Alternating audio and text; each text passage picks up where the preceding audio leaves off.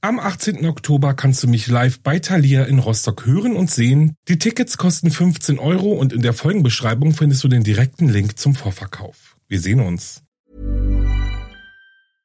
Hey, I'm Ryan Reynolds. At Mint Mobile, we like to do the opposite of what Big Wireless does. They charge you a lot, we charge you a little. So naturally, when they announced they'd be raising their prices due to inflation, we decided to deflate our prices due to not hating you. That's right. We're cutting the price of Mint Unlimited from $30 a month to just $15 a month. Give it a try at mintmobile.com slash switch. $45 upfront for three months plus taxes and fees. Promo rate for new customers for limited time. Unlimited more than 40 gigabytes per month. Slows. Full terms at mintmobile.com.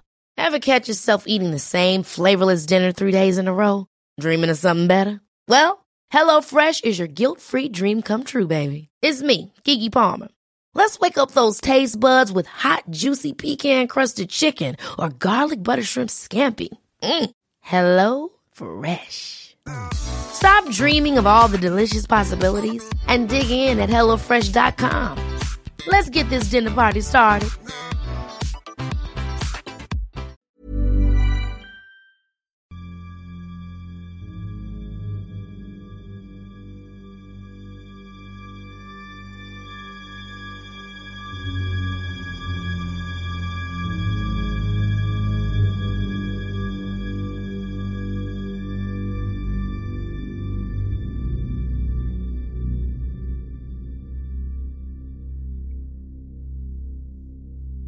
Halloween kommen zurück.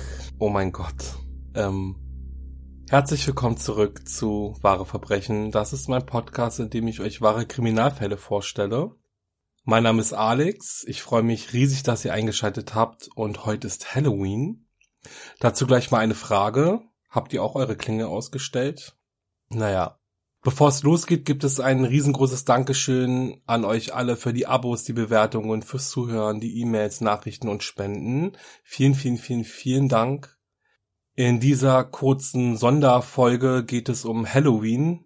Wo kommt dieser seltsame Brauch überhaupt her? Welche Mythen ranken sich rund um diesen Tag? Und da dies hier ja auch ein True Crime Podcast ist, gibt es noch drei kurz erzählte Kriminalfälle, die sich an einem 31. Oktober ereignet haben. Viel Spaß beim Zuhören und dann geht's jetzt auch schon los. Die Geschichte von Halloween gehört zu einer der ältesten der Menschheitsgeschichte. Der Ursprung geht 5000 Jahre zurück, damals besiedelten die Kelten Irland, Schottland und Nordfrankreich.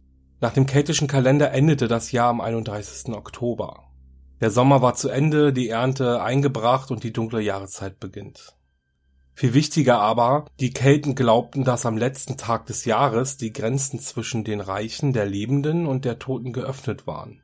So konnten die Toten also ins Reich der Lebenden zurückkehren und von ihnen Besitz ergreifen. Dieser letzte Tag des Jahres war auch besonders gut dafür geeignet, dass die Druiden in die Zukunft blicken konnten.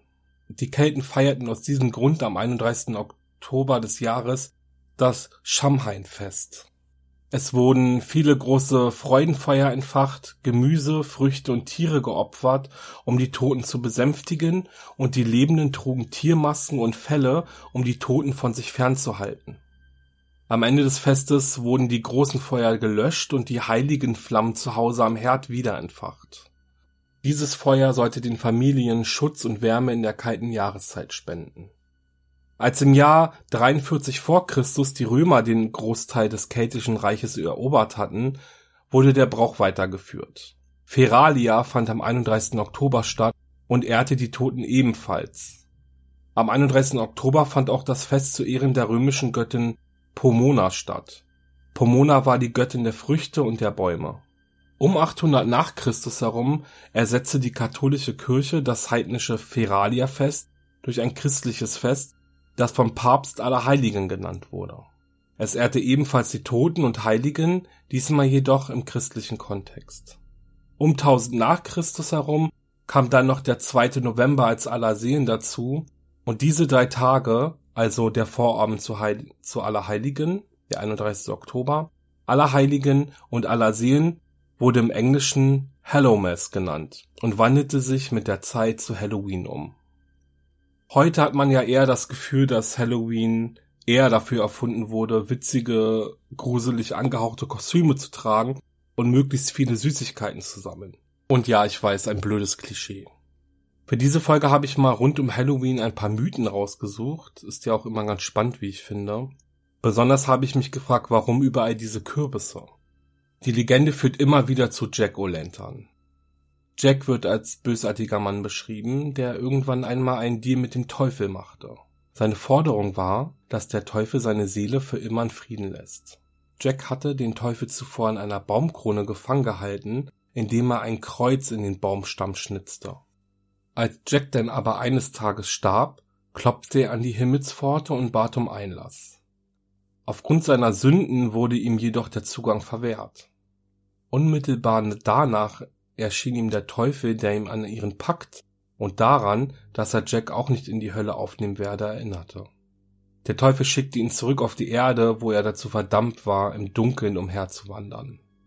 Irgendwann bekam der Teufel dann aber Mitleid mit Jack und übergab ihm eine Rübe und ein Stück glühende Kohle.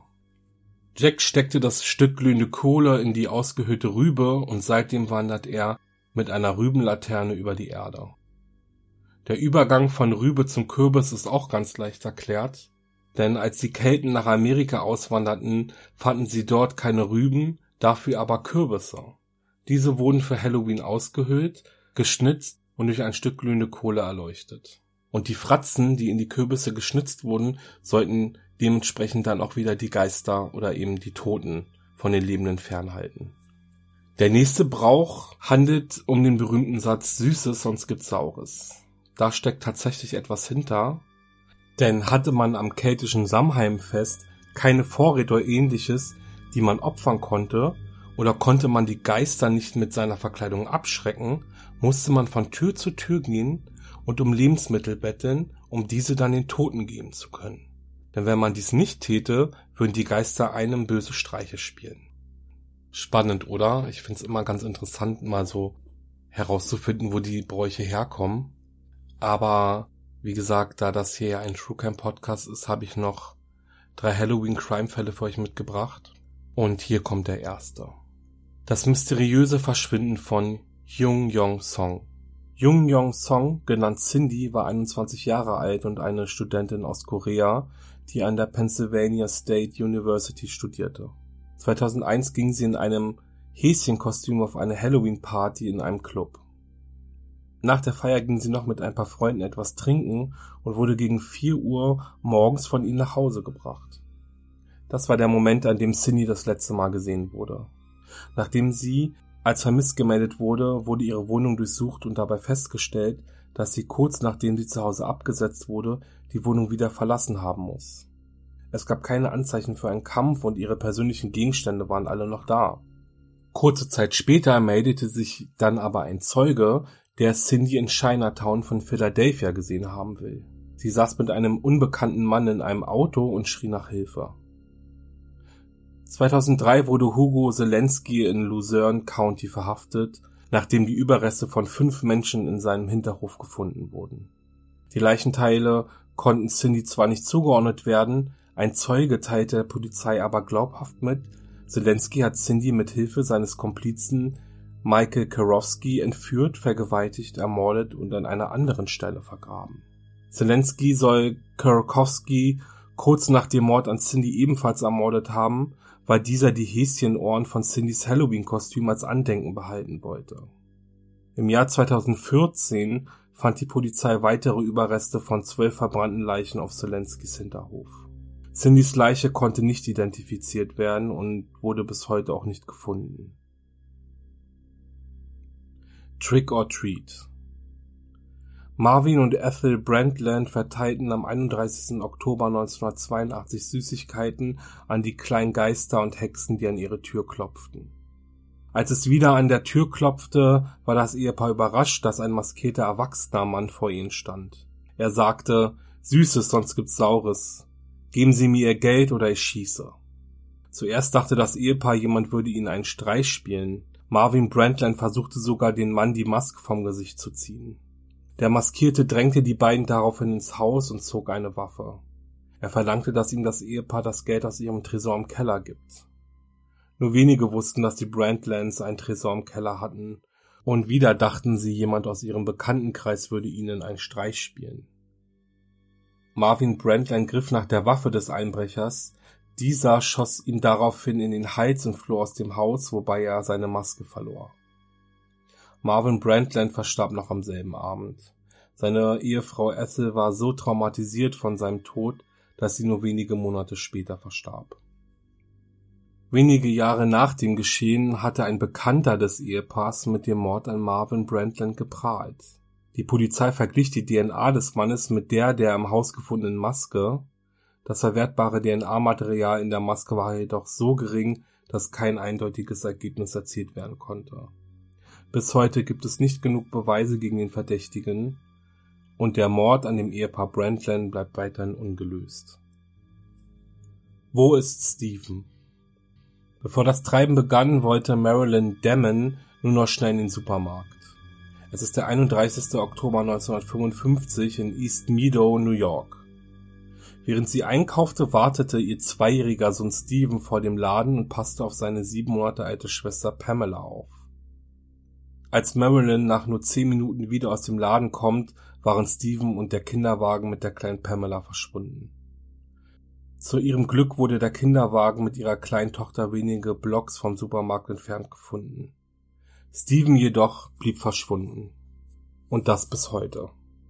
Im Laufe der nächsten Jahre wurden immer wieder DNA-Tests durchgeführt, um herauszufinden, ob jemand Steven eine neue Identität gegeben hatte. Irgendwann stellten die Ermittler sogar Ähnlichkeiten zwischen Steven und dem berüchtigten Boy in the Box fest. Der bis heute nicht identifizierte Junge wurde 1957 ermordet und in einem Pappkarton in Philadelphia gefunden. Eine DNA-Analyse konnte später aber bestätigen, dass es sich bei dem schrecklichen Fund nicht um Stephen Damon handelte. 2009 meldete sich ein Mann namens John Barnes bei der Polizei und behauptete, er sei Stephen. Doch auch dies konnte ein DNA-Test ausschließen.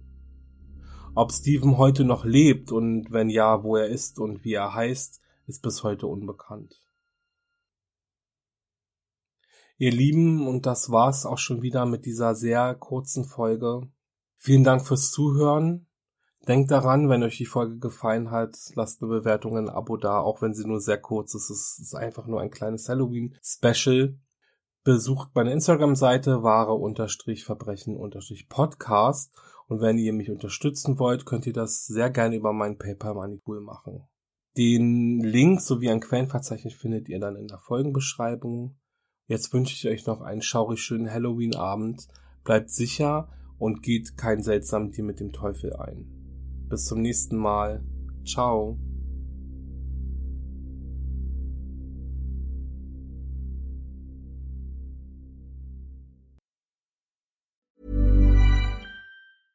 Even when we're on a budget, we still deserve nice things. Quince is a place to scoop up stunning high-end goods for 50 to 80% less than similar brands. They have buttery soft cashmere sweaters starting at $50, luxurious Italian leather bags, and so much more. Plus, Quince only works with factories that use safe, ethical, and responsible manufacturing. Get the high-end goods you'll love without the high price tag with Quince. Go to quince.com slash style for free shipping and 365-day returns. Höre jetzt die vierte und alle anderen Staffeln meines True Crime Podcasts Steig nicht ein, exklusiv auf Podimo. Alle Infos findest du in der Folgenbeschreibung.